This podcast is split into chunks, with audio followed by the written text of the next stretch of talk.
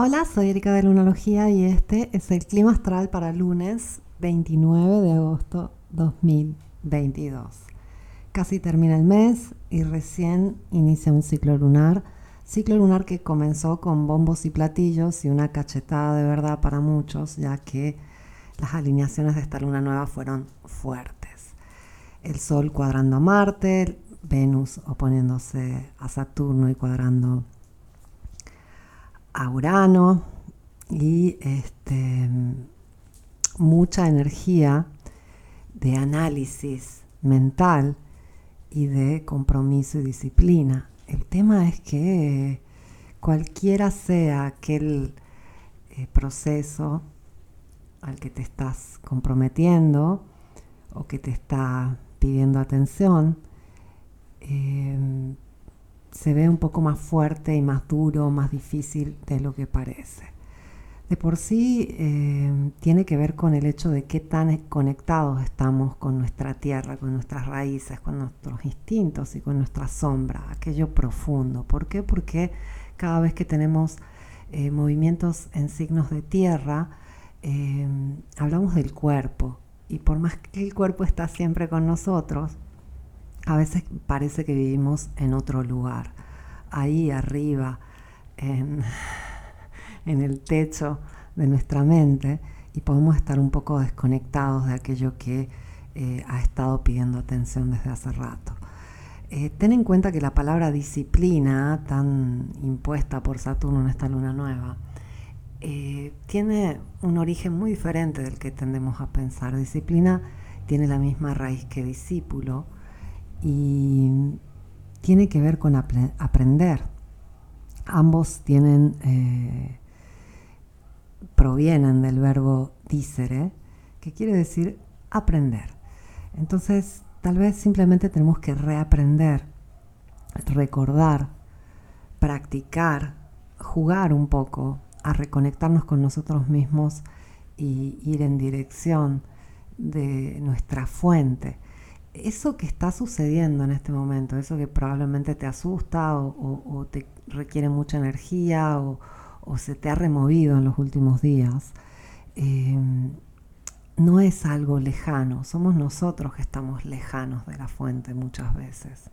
Y como entre la cruz fija que ha estado moviendo los cimientos y toda esta energía de esta luna nueva, ha estado requiriendo que miremos, pongamos atención a aquello que eh, se nos hace natural, pero en realidad no lo es, tiene que ver con algo que sucedió en nuestras vidas, algo que a un cierto punto nos eh, hizo pensar que era mejor alejarnos de ciertas partes de nosotros.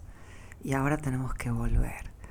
Y puede que ese camino esté olvidado, puede, puede que asuste, eh, puede que se sienta como algo demasiado complejo para llevarse a cabo. Pero es un camino a casa. Podríamos volver simplemente cerrando los ojos y escuchando nuestros sentidos. Y parece bastante críptico todo lo que te digo, pero se nos presenta una oportunidad magnífica con esta luna nueva y con las alineaciones del momento. Esa de reconectarnos con nosotros mismos a un nivel muy profundo.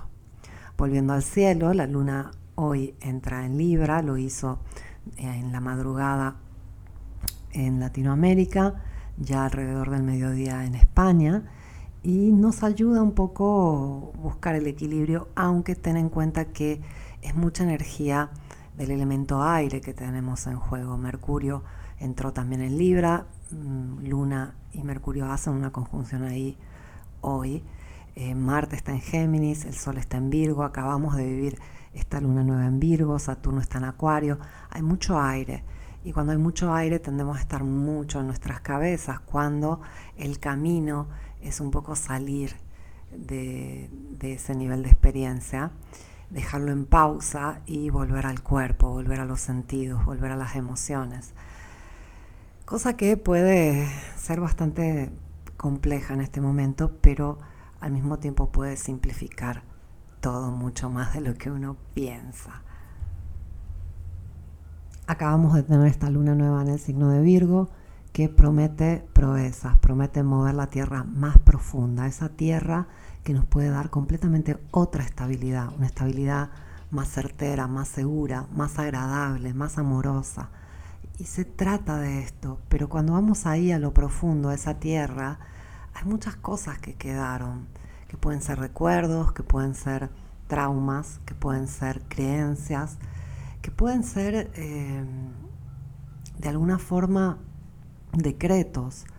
Eh, estos decretos a los que me refiero es que a veces para sobrevivir o sobrellevar determinados momentos, especialmente en la infancia y en la adolescencia, integramos ciertas este, actitudes ante la vida que determinan nuestra postura general. Y llega un momento en que pensamos que somos así y eso no es parte de nosotros. Es algo aprendido y repetido porque nos sirvió en un momento y fue muy valioso en ese momento, pero después son actitudes que yo llamo esquemas eh, que terminan drenando nuestra energía porque para mantener esa postura hacemos mucho esfuerzo y terminan quitándonos libertad porque no sabemos responder de otra forma. Eh, te hago un ejemplo, si yo cuando tenía 10 años sufrí mucho, por ejemplo, la separación de mis papás, y en ese momento mi esquema, mi respuesta para sobrellevar ese dolor fue ausentarme, eh, hacer como no estoy ahí. Cada vez que algo recuerda ese dolor o cada vez que algo me hace sentir de alguna forma eh, herida o en peligro o, que mi entorno está inestable, probablemente me ausente. Y eso hace que eh, yo pierda la oportunidad de estar presente porque se vuelve automático. Y tal vez yo crea que esa es parte de mi personalidad, yo soy así, simplemente cuando algo me molesta me ausento y ya ni siquiera me voy a dar cuenta. Pero eso queda como un esquema ahí de funcionamiento y me quita libertad, me quita espontaneidad y me quita fuerza, me quita energía, porque tengo que mantener siempre esa respuesta. Y junto con eso voy a tener una postura ante la vida. Eh, y cuando hablé últimamente del hecho de que esta cruz fija está cambiando nuestra postura, está cambiando nuestra posición ante la vida, por eso había tanta gente contracturada y con dolores de espalda, es un poco lo que ahora vamos a tratar de procesar y entender a lo largo de los próximos seis meses. Y es interesante que en este momento no tenemos agua en el cielo. Aparte, bueno, Neptuno, que es un planeta generacional que está en Pisces. Tenemos a Lilith, que en realidad es un punto en el cielo, en Cáncer. Y tenemos al Nodo Sur, que es otro punto en Escorpio. Eh, estos tres eh, están haciendo un gran triángulo, pero en realidad son puntos... Eh, no tan influentes como un planeta personal o como las luminarias. Entonces en realidad no hay tanta emoción a disposición. Y eso en este momento hasta puede ser de ayuda para que podamos analizar realmente qué es lo que nos frena, qué es lo que nos este, aleja de nosotros mismos, qué es aquello que quisiéramos cambiar y, no hemos podido en todo este tiempo quiero recordarte que simplemente el hecho de tomar conciencia de algo es un grandísimo movimiento. Es quizás el movimiento más importante que nos toca hacer a la hora de transformarnos, tomar conciencia. No quiere decir que tú individuaste algo y en este momento tienes que empezar a resolverlo. Simplemente con tomar conciencia y tomarte un tiempo para integrarlo, ya empieza un movimiento interno, ya algo cambió. Cuando algo está presente a nivel subconsciente y pasa a ser este, área consciente, ya eh, cambia completamente la dinámica, por más que no nos demos cuenta. Sé paciente contigo mismo, porque la tierra es un elemento paciente, es un elemento lento. Entonces, para cambiar grandes cosas, especialmente las estructuras, necesitamos mucha paciencia y tiempo. No te apresures, reconéctate, escúchate.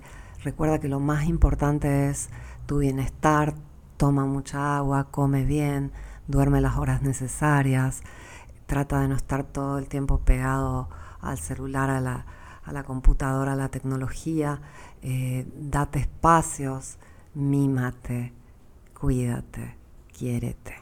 Eso es lo más importante para trabajar la tierra, tú y tu cuerpo, tú y la conexión contigo. Tente paciencia. Te mando un abrazo fuerte, te agradezco por escucharme, vuelvo mañana con el clima astral.